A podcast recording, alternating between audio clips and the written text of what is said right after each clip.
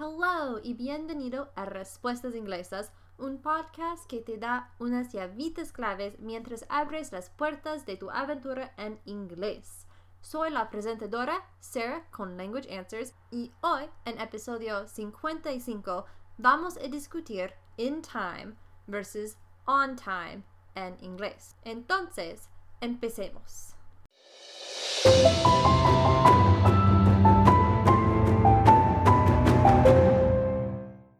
¿Alguna vez te has preguntado cuál es la diferencia entre in time y on time? O quizás nunca hayas sabido de estas frases en inglés. De cualquier manera, este episodio es para ti. Entonces, ¿qué significan estas dos frases? Vale, en inglés, las dos frases in time y on time tratan del tiempo. Después de todo, las dos tienen time, ¿sí? Claro. Pero in time se usa cuando se hace referencia a alguien o una acción que hace algo a tiempo. Normalmente hay un riesgo implícito de que suceda algo malo si no se completa la acción o si no se llega a algún lugar en un tiempo determinado. Generalmente se usa esta frase cuando se necesita estar en algún lugar o hacer algo o incluso conseguir algo antes de un momento específico. Es importante completar lo que sea antes del tiempo específico. On time, sin embargo, se usa cuando se habla de llegar a tiempo o de hacer algo a tiempo. Esta frase se trata de estar puntual o en hora. Entonces, aquí están algunos ejemplos para demostrar los diferentes significados y connotaciones que tiene cada frase. Did you get there in time? Did you get there in time? Llegaste a tiempo, pero con la connotación de llegaste a tiempo para detener algo o para hacer algo. Did you get there on time? Did you get there on time? Llegaste a tiempo, pero con la connotación de no estabas tarde. Bueno, para el primer ejemplo, did you get there in time? Puedes añadir cosas como así. Did you get there in time to deliver the cake? Llegaste a tiempo para entregar el pastel. Did you get there in time to stop the fight? Llegaste a tiempo para detener la pelea. Did you get there in time to drop off the package before they closed? Llegaste a tiempo para dejar el paquete antes de que cerraran. Una cosa muy importante de mi tiempo en la oficina. Pero en todos de estos ejemplos hay consecuencias negativas si no llegaste a tiempo. Al contrario, con on time no se está enfocado en las consecuencias de llegar tarde, sino más bien en el hecho de si alguien llegó o hizo algo puntualmente a tiempo. Entonces, el contexto para el segundo ejemplo, Did you get there on time? podría ser más como así. The church service starts at 8. Did you get there on time? El servicio de la iglesia comienza a las 8. ¿Llegaste a tiempo? You are usually late. Did you get there on time? Sueles llegar tarde. ¿Llegaste a tiempo? Did you deliver the package on time? ¿Entregaste el paquete a tiempo? Bueno, aquí hay más algunas comparaciones útiles. The bills are due on the 10th. Make sure you mail the checks in time. Las facturas vencen a 10 de este mes. Asegúrese de enviar los cheques a En este caso, el orador le preocupa enviar los cheques por correo antes de una fecha determinada para que se entreguen en la fecha de vencimiento o antes. El énfasis está en que las facturas se pagan antes de que lleguen tarde, lo que ocasiona cargos por mora o algún otro tipo de molestia. The bills are due on the 10th. Make sure you mail the checks on time. Las facturas vencen a 10 de este mes. Asegúrese de enviar los cheques a tiempo. En este caso, el orador todavía está diciendo que los cheques deben enviarse por correo antes de una fecha determinada para que no lleguen tarde.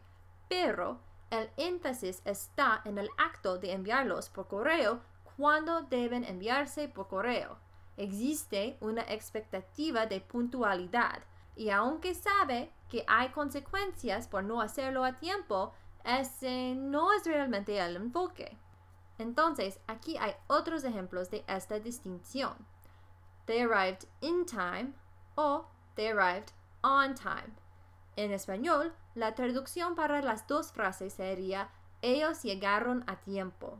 Pero en inglés, la primera oración, they arrived in time, implica que llegaron a tiempo para hacer algo, mientras que la segunda oración, they arrived on time, simplemente indica el hecho de que ellos no llegaban tarde. De verdad, puedes decir que in time es más compleja porque hay más contexto implícito, que más está pasando que solo llegar puntualmente, mientras que on time es más simple y directo porque sí, solo se trata de llegar o hacer algo puntualmente. Vale, espero que esto te ayude.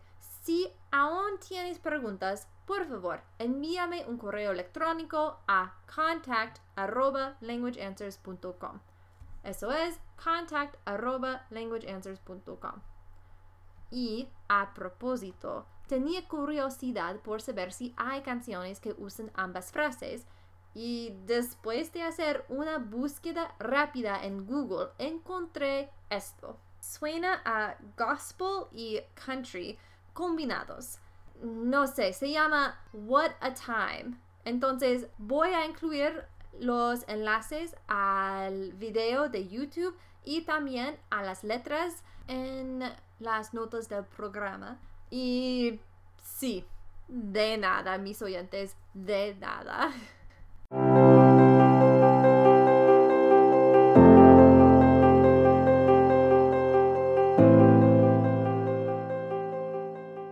So let's keep going with our normal cultural tips. We are finishing up today on the Isle of Man. So we'll talk about three unique traditions that this country has. The first one being the World Championship Viking Longboat Races. Now, these have been running for over 50 years, since 1963. Basically, every July, teams of 10 people race each other in large Viking like boats around Peel Harbor. It looks really interesting. Um, it actually reminds me a little bit about the dragon boat races that Denver hosts in the summer. Anyways, the second one is the Baths Championships. I love the water activities of this country. This is literally a race where people in tin baths paddle themselves to cross the finish line without sinking. Although apparently you can still finish the race even if your tub sinks. You are literally paddling in a tub. This is awesome. The third one is Inkricht, and it means the gathering, and it's the Inkricht Celtic Festival. So it's spelled Y N space C H R U I N N A G H T. And this event takes place every July. In fact, it just happened this past July 19th through 25th, and it's a celebration of Manx and Celtic culture. It's full of dancing, full of music, and full of Manx Gaelic. It looks wonderful. And I will include, of course, links to different YouTube videos that kind of give you a visual of what these different traditions look like, as well as a link or two to more facts about the events. So if you have any curiosity about what any of these look like, please check them out. Um, at the least, check out the Inkricht Festival because it looks awesome. And I mean, how could you say no to the other two as well? Basically, you should just go check out all the videos. And that wraps us up for the Isle of Man. I'm hoping to do one more special before the summer is officially over. So after that, we will begin our cultural tips regarding the country of Jersey. And this has been a shorter episode, so I hope you have enjoyed that considering that some of our recent episodes have been a little on the longer side.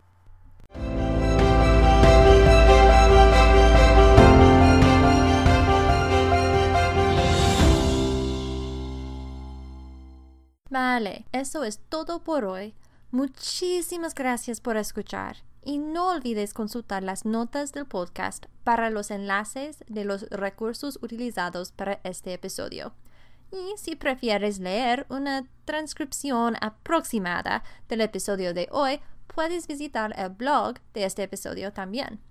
Me encantaría ayudarte con tu travesía de inglés. Así que, si tienes preguntas de la cultura o gramática de inglés, necesitas una consultora para tus negocios, una traductora de español a inglés o una editora, puedes contactarme a contact at languageanswers.com o visitar mi sitio de web para más información a www.languageanswers.com.